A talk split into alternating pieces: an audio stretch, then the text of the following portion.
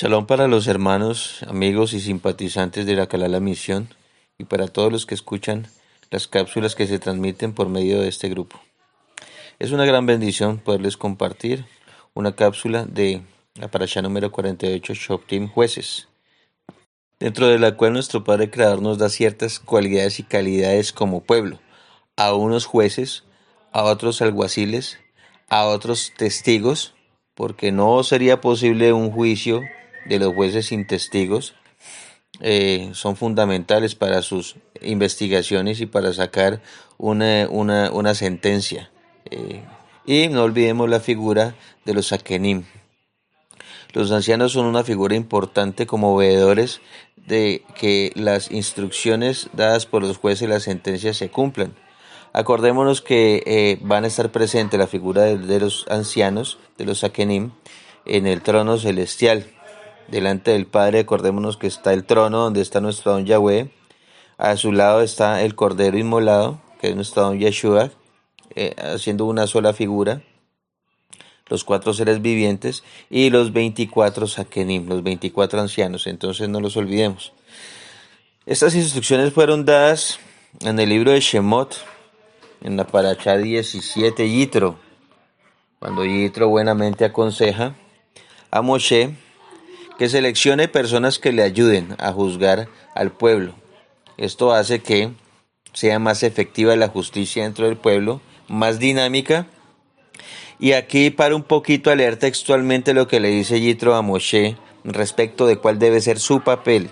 En el capítulo 18, verso 20, le dice Yitro a manera de consejo a Moshe, oye mi voz, yo te aconsejaré y Elohim estará contigo. Está tú por el pueblo delante de Elohim y lleva tus asuntos, tú los asuntos a Elohim y enseña a ellos los decretos, Jukim y la Torah, o sea, las leyes o instrucciones, y muéstrales el camino que deben andar en el, el camino que deben andar en ellas y la hora que deben hacer. Destacando así el papel primordial que debe cumplir Moshe dentro del pueblo.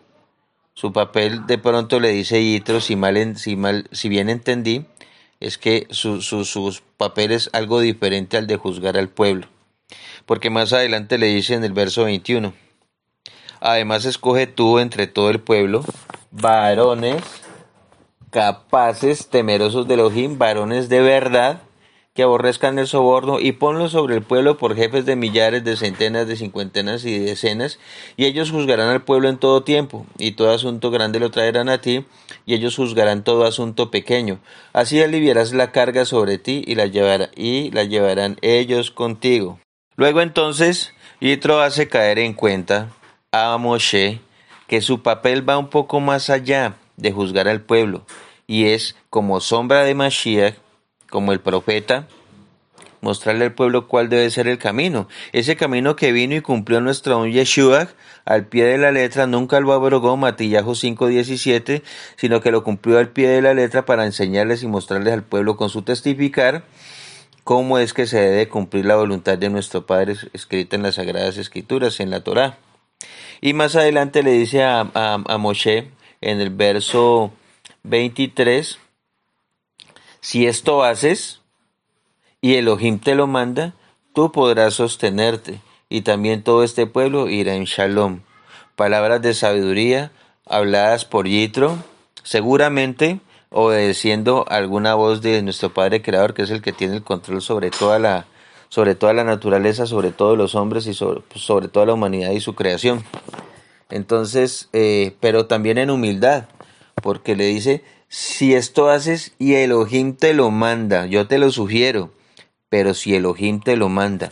Aquí Yitro muestra en su sabiduría también una gran humildad, porque no está por sobre los conceptos de nuestro Padre Creador, sino que simplemente en sabiduría le sugiere a Moshe para que él consulte con nuestro don Yahweh, y si lo avala, si este consejo es avalado por nuestro Padre Creador, entonces Yitro debe proceder de conformidad.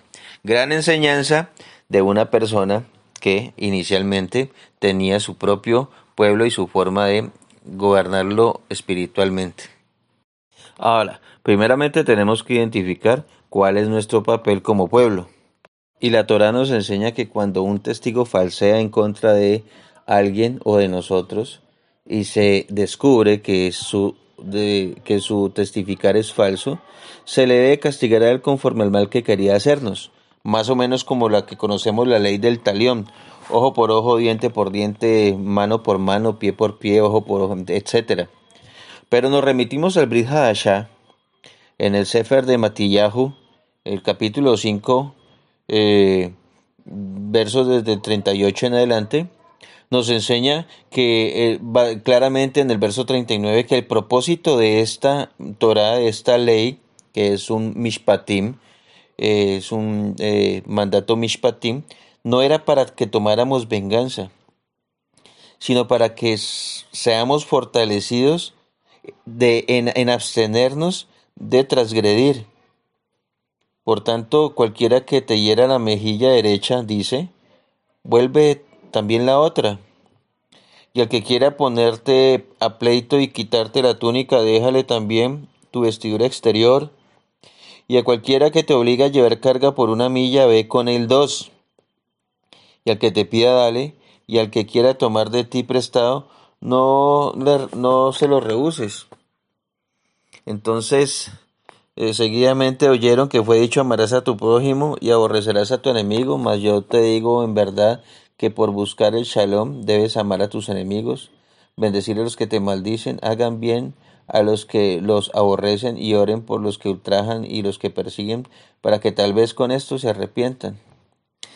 Tremendamente poderoso, tremendamente complicado cuando le ponemos nuestra propia tiza, nuestra propia forma de pensar, pero eso es lo que nos enseña nuestro Padre Creador en las Escrituras.